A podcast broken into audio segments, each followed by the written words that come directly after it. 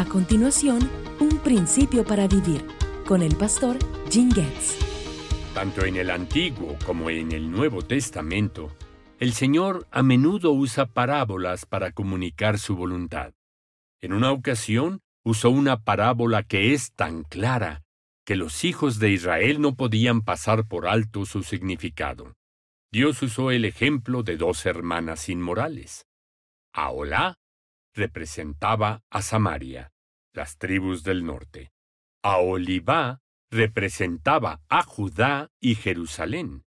Aunque Aolibá, o sea, Judá, había visto lo que había hecho Aolá, es decir, Samaria, y además había visto el juicio de Dios, de todas formas, se corrompió todavía más y se entregó por completo a sus pasiones sexuales y a la prostitución.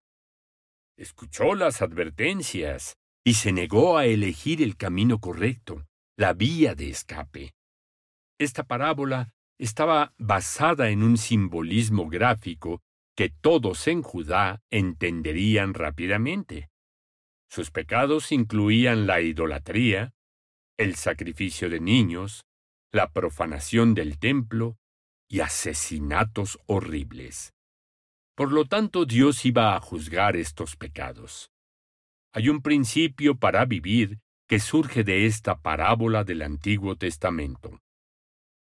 Cuando somos tentados a obrar mal, tenemos que comprometernos a escoger la salida que Dios nos da para no seguir los mismos caminos pecaminosos de quienes nos han precedido. Afortunadamente, Dios ha abierto una vía de escape a través de una relación personal con el Señor Jesucristo.